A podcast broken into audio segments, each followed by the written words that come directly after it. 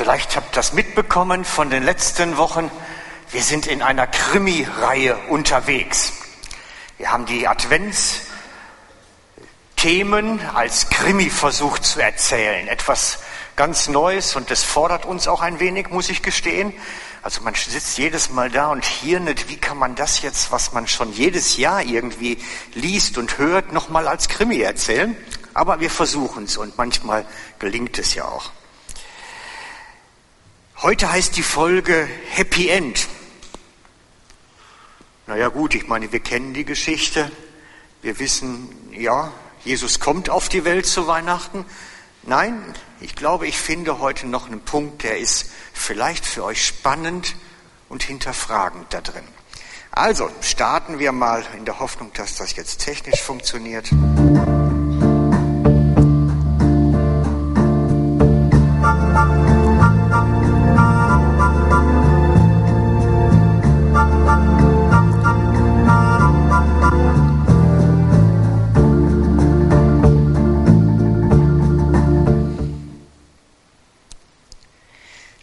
Mal Revue passieren lassen und denken viele, viele Jahre zurück, als das ganze Geschehen passierte. Was vorgängig war, Gott hatte etwas Gewaltiges vor. Er wollte die Menschheit erlösen, sie aus der Bindung des Bösen herausholen und ihnen die Möglichkeit geben, befreit zu leben. Er wollte sie aus der Gefangenschaft böser Mächte herausnehmen und sie freisetzen. Das war sein Plan. Damit er den Menschen wieder ganz nahe kommen kann. Damit er wieder direkt mit ihnen unterwegs sein kann, sie persönlich berühren im Herzen und Leben wiederherstellen kann. Genau deswegen. Und wir müssen uns das wirklich auch vorstellen als einen Kampf in der unsichtbaren Welt. Ein Kampf zwischen Finsternis und Licht, zwischen den Mächten des Bösen und den Mächten Gottes. Es war ein Kampf, der da tobte, darum, dass diese Erlösung, dieser Plan Gottes geschehen konnte. Da lief etwas in der unsichtbaren Welt. Und diese bösen Mächte versuchten mit allen Mitteln zu verhindern, dass Gott mit seinem Erlösungswerk durchkam. Sie haben alles versucht. Sie haben den Kaiser in Rom beeinflusst, dass der genau passend eine Steuerschätzung veranlasst, sodass Maria hochschwanger eine lange Wanderung gehen musste. Aber nein, sie hat keine Fehlgeburt erlitten. Es ist alles gut gegangen. Die feindlichen Mächte haben nicht gewonnen. Und wie letzte Woche gehört, versuchte dann Herodes noch die Geschichte mit dem Kindermord. Nein, Jesus haben sie nicht erwischt als Baby. Er ist bewahrt geblieben. Das heißt, der Böse, die haben schon wirklich da ein paar Sachen aufgefahren, um das Ganze zu verhindern. Und es ist doch geworden. Und das ist diese schöne Geschichte dabei. Die Mächte der Finsternis sind wie zur Hochform aufgelaufen und ich glaube, vieles ist gar nicht aufgeschrieben von dem, was da passiert ist, sondern es ist alles gekommen, wie der Vater es geplant hatte. Es ist genauso gekommen, der Jesus ist als Baby geboren, ist groß geworden, ist bewahrt geblieben, auch wenn es eine Zeit lang in die Verbannung, sage ich mal, nach Ägypten gegangen ist, als Asylant dahin zur Sicherheit. Er konnte wiederkommen, konnte seinen Dienst beginnen. Die Geschichte nahm seinen Lauf. Das heißt, das ist eigentlich das Happy End. Es, es hat alles funktioniert. Es ist nichts dazwischen gekommen. Die Mächte der Finsternis haben nicht gesiegt, sondern Gottes Plan ist bis zum Ende hindurchgegangen bis zum Ende. Und dann war es ein Happy End für uns. Denn jeder, der an ihn glaubte, durfte Gottes Kind werden. Jeder, der ihm vertraute, durfte Gottes Kind werden. Das ist unser Happy End. Unser Happy End. Nun, für Jesus war es nicht so das beste Happy End, weil er hat natürlich den Preis bezahlen müssen für die Befreiung. Aber nachher bei der Auferstehung, da war es dann doch das Happy End für ihn. Es ist alles gut gekommen. Alles bis zum Ende. Und das ist eine gewaltige Botschaft. Die Macht der Finsternis war nicht stark genug, um das alles zu verhindern. Sie haben sich nicht durchsetzen können. Sie haben nicht genug Steine in den Weg rühren können. Es hat funktioniert. Das ist die Weihnachtsbotschaft. Kraft Gottes ist groß genug, um alles da hineinzubringen. Also Happy End, ja. Story zu Ende? Nein, ganz sicher nicht. Denn heute auch gibt es wieder eine Geschichte hinter der Geschichte, so wie letzte Woche auch. Denn mir ist was aufgefallen dabei. Es gibt eine Geschichte hinter der Geschichte, meistens. Und oftmals übersieht man sie. Und auch hier gibt es eine Geschichte dahinter, die mir wichtig für uns erscheint. Und da wird es spannend. Und da können wir was mitnehmen, auch für unser Leben. Ich möchte nämlich zu Anfang den Blickwinkel einmal auf zwei Personen legen, die ganz bedeutsam dafür waren, dass Jesus kommen konnte, dass der Zeitpunkt recht war, dass es funktionierte. Diese beiden Personen sind Randfiguren. Aber ich glaube, in Gottes Plan waren sie ganz elementar wichtig. Das ist oftmals so, dass die Randfiguren, die irgendwie so Erwähnung finden, plötzlich doch eine Riesenbedeutung haben. Und das sind die Personen Hannah und Simeon. Ich glaube, die haben eine Riesenbedeutung in der ganzen Geschichte.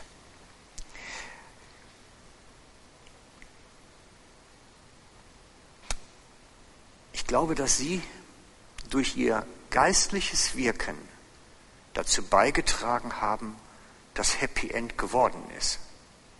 Sie waren Schlüsselfiguren. Da braucht es jetzt ein bisschen Hintergrundverständnis für. Warum gerade die beiden? Warum sind die so wichtig? Ich glaube, dass wenn Gott etwas Großes wirkt, wenn sein machtvolles Wirken sichtbar wird, braucht es so etwas wie einen Nährboden, einen guten Boden des Glaubens, wo das drauf wächst. Das ist eigentlich immer so. Es braucht Glauben, sonst kann Gott nichts tun. Immer. Es ist wie beim Landwirt, wenn der Korn aufs Feld streut zur Waage, zur Saat, und der streut auf ein felsiges Gebiet, wächst da nichts. Oder auf den Wege. Das vierfältige Gleichnis vom Ackerfeld ist ein Beispiel. Und so ist es auch vom Glauben her. Wenn, wenn Gottes Wunder wachsen auf dem Feld des Glaubens, das ist der große, der große Punkt da drin. Gottes Wunder wachsen auf dem Boden des Glaubens und nicht auf den Wegen und nicht auf dem Felsen, da wo gesunder Boden ist. Gottes Wunder wachsen auf dem Boden des Glaubens.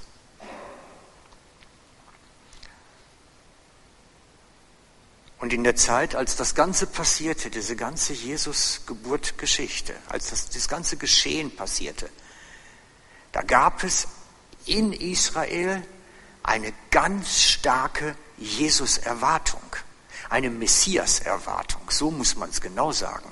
Sie hatten alle im Volk, das war richtig Spannung zu der Zeit, man erwartete das Kommen des Messias. Und das war dieses Feld des Glaubens, in das Gott hinein arbeiten konnte, in das hineinwirken konnte. Es war ein Feld des Glaubens. Diese Erwartung in der Bevölkerung, Gott schickt seinen Messias. Dadurch konnte das überhaupt geschehen. Diese Messias-Erwartung war so stark, dass es man sogar dafür von den Pharisäern und Schriftgelehrten her Prüfkriterien, eine ganze Liste erstellt hatte. Eine Messias-Prüfkriterienliste. Das habe ich aus dem Judentum. Das ist jetzt nicht biblisch, das ist aus der jüdischen Geschichte. gab zu der Zeit Messias Prüfkriterien. Und es gab Schriftgelehrte, die durchs Land zogen und immer wenn irgendwo einer Wunder tat oder irgendwas Besonderes erzählte und machte, gingen die hin und prüften aufgrund der Kriterien, ob er wohl der Rechte ist. Sie haben auch Johannes den Täufer überprüft. Auch bei ihm war das Prüfkomitee. Und bei vielen anderen auch noch. Jeder, der irgendwie so ein bisschen so sehr erwartete man das Kommen des Messias, dass da richtig eine Prüfkommission unterwegs war, um den Rechten auch wirklich zu finden. Und es gab zwei Personen, die haben das Ganze noch getoppt. So wird man ja heute dazu sagen. Die haben ihr ganzes Leben dafür eingestellt. Und das lesen wir jetzt mal zusammen. Das ist ein recht langer Passage, aber ich glaube, Sonja, du kriegst das hin. Als die Zeit vorüber war, in der laut Gesetz des Mose eine Frau nach der Geburt als unrein gilt, brachten Josef und Maria das Kind nach Jerusalem, um es Gott zu weihen. Denn im Gesetz heißt es, jeder erste Sohn der Familie und jedes erstgeborene männliche Tier sollen dem Herrn gehören. Gleichzeitig brachten sie auch das vorgeschriebene Reinigungsopfer für Maria dar. Man musste zwei Turteltrauben oder zwei andere Tauben opfern. In Jerusalem wohnte ein Mann namens Simeon. Er lebte nach Gottes Willen, hatte Ehrfurcht vor ihm und wartete voller Sehnsucht auf den Retter Israels. Simeon war erfüllt vom Heiligen Geist. Durch ihn wusste er, dass er nicht sterben würde, bevor er Christus, den Retter, gesehen hätte. Vom Heiligen Geist geführt war er an diesem Tag im Tempel gegangen. Als Maria und Josef das Kind hereinbrachten, um es, wie im Gesetz vorgeschrieben, Gott zu weihen, nahm Simeon es in seine Arme und lobte Gott. Herr, du hast dein Wort gehalten, jetzt kann ich in Frieden sterben. Ich habe es mit eigenen Augen gesehen. Du hast uns Rettung gebracht. Die ganze Welt wird es erfahren. Dein Licht erleuchtet alle Völker und deinem Volk Israel bringt es Größe und Herrlichkeit. Maria und Josef wunderten sich über seine Worte. Simeon segnete sie und sagte dann zu Maria, Gott hat dieses Kind dazu auserwählt, die Israeliten vor die Entscheidung zu stellen. An ihm wird sich entscheiden, ob man zu Fall kommt oder gerettet wird. Viele werden sich ihm widersetzen und so ihre geheimsten Gedanken offenlegen. Der Schmerz darüber wird dir wie ein Schwert durchs Herz dringen. An diesem Tag hielt sich auch die alte Prophetin Hannah im Tempel auf eine Tochter Phanuels aus dem Stamm Asser. Sie war nur sieben Jahre verheiratet gewesen und seit langer Zeit Witwe und nun eine alte Frau von 84 Jahren. Hannah verließ den Tempel nur noch selten. Um Gott zu dienen, betete und fastete sie Tag und Nacht. Während Simeon noch mit Maria und Josef sprach, trat sie hinzu und begann ebenfalls Gott zu loben. Allen, die auf die Befreiung Jerusalems warteten, erzählte sie von dem Kind. Dankeschön. Das heißt, es gab zu dieser Grundstimmung, die in der Bevölkerung war, zwei Personen, die ihr ganzes Sein darauf abgestellt hatten, dafür zu beten und zu fasten und ihr geistliches Leben darauf abzustellen, dass das geschehen konnte, dass der Messias kommen konnte, dass Gottes Plan zu Ende kam und jeder die Gelegenheit zur Befreiung erhielt. Und das ist die wunderbare Botschaft dahinter. Der Nährboden, dass Gott wirken konnte, war vorhanden. Es war der Nährboden des Glaubens, durch den so viel möglich wurde ein Nährboden des Glaubens.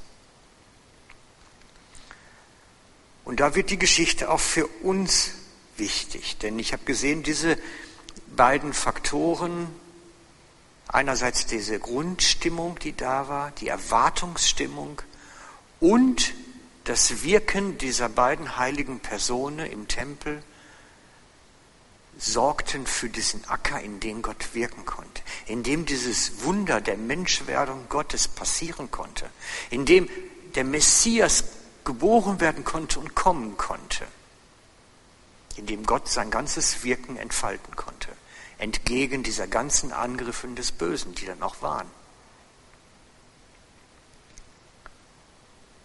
Und das ist die Basis für uns auch. Das ist die Basis für uns. Gottes Wunder geschehen immer auf dem Nährboden des Glaubens. Das ist der Boden, der bereitet sein muss.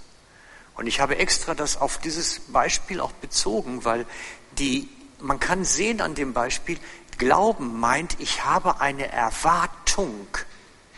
Ich, ich weiß, Gott will da was tun und ich lechze danach und ich habe eine Erwartung, dass es kommt. Das ist der Glaube, der wichtig ist. Das ist der Glaube, der wichtig ist. Dass ich eine Ahnung habe, was möchte Gott tun, wie könnte es aussehen, mich da reinleiten lasse und dann in dieser Erwartung zu leben. Das ist die Basis, das ist der Nährboden. Das ist der Nährboden für uns als Christenheit. Ich behaupte, wir brauchen so eine Grundstimmung wieder, auch wenn Jesus wiederkommt, das letzte Mal braucht es diese Grundstimmung des Erwartens. Weil das ist der Glaube, in den Gott hineinwirkt. Das ist der Boden, der Nährboden. Aber das gilt auch für uns privat, für uns selber. Wisst ihr, ich habe manchmal den Eindruck, dass wir ohne Erwartungen beten um Dinge. Ich habe einmal eine Frau beten hören, die sagte, Gott mach doch bitte dies und dies, aber wenn du es nicht willst, dann lass es auch. Das, das ist nämlich, das ist nicht mit Glauben verbunden, das ist eher Unglauben dann für mich. Sondern Glauben im Gebet bedeutet eigentlich, ich habe eine Ahnung, was Gott tun möchte und erwarte es, sehne mir danach, mein Herz strecke ich aus, ich wünsche es mir mit Sehnsucht.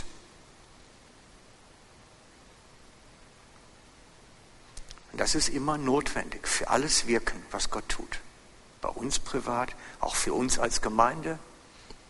Wenn wir eine Gemeinde sein wollen, wo Kranke gesund werden, Heilungen passieren, braucht es den Nährboden des Glaubens, dass das geschieht und dass Gott das vorhat, als eine gemeinsame Stimmung. Sowas passiert nicht zufällig, nicht einfach so über Nacht plötzlich sondern es hat immer Vorlauf.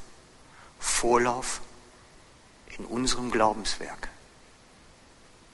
Glauben hat was mit Ahnung, was kommt, und Erwartung, dass Gott wirkt. Diese Sehnsucht im Herzen. Das braucht es. Das ist für uns wichtig, egal wo du stehst. Das ist das Glaubensboden, in den Gott hineinwirkt, auch in unserem Leben Zeichen und Wunder tut. Das ist der Nährboden, in den er hineinwirkt. Und darum sage ich jedes Mal, wenn, wenn so Krisen sind oder irgendwie Leute kommen mit Schwierigkeiten, was will Gott? Erst diese Ahnung. Was will er? Wo ist er dran? Was ist so Absicht und Wirken? Und dann lasst uns doch jetzt, wenn wir eine Ahnung haben, was er tun möchte, lasst uns danach sehnsüchtig ausstrecken, dass er wirkt, handelt, tut. Da ist der Schlüssel drin. Und ich möchte es euch mitgeben für eure kleinen und großen Krisen. Kleine und große Krisen kommen und gehen und haben wir, egal wo wir sind eine Ahnung, was Gott tun möchte und dann das sehnsüchtige Erwarten seines Wirkens. Und das ist dann auch Ausdruck im Gebetsleben. Gebetsleben als ein Ausdruck unserer Sehnsucht. Herr, komm, mach, jetzt, wir brauchen dich. Und diese Leidenschaft drückt sich dann ganz oft aus in verschiedenen Dingen. Diese Leidenschaft, die kommt dann durch. Und ich ermutige euch, das auch zu praktizieren. Gebetsleben ist eigentlich etwas ganz Emotionales, weil es unsere Sehnsucht ausdrückt. Weil es unsere Sehnsucht ausdrückt. Und das war auch das Lied, was wir am Anfang gesungen haben. Das Lied macht hoch die Tür, die Tor macht weit, ist ein Ausdruck dieser Sehnsucht. Es ist die Aufforderung, diese Aufforderung, mach dein Tor des Herzens auf und ersehne dir den Heiland in deinem Leben, dass er hineinkommt in dein Leben und wirkt und handelt und etwas, ein Wunder vollbringt in diesen Nährboden des Glaubens hinein. Ein Wunder vollbringt. Heute ein Wunder für dich in den Nährboden deines Glaubens. Und deswegen singen wir auch nochmal die erste Strophe davon, von diesem Lied weil es darum geht, macht hoch.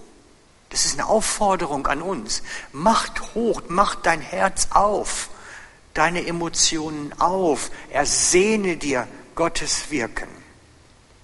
Mach die Tore weit, die Tore weit. Lass uns beten. Lass uns beten. Jesus und wir ersehnen uns dein Wirken und Kommen in unser Leben. Wir ersehnen uns, dass du kommst und unsere Herzen berührst, in unser Leben hineinwirkst, Herr.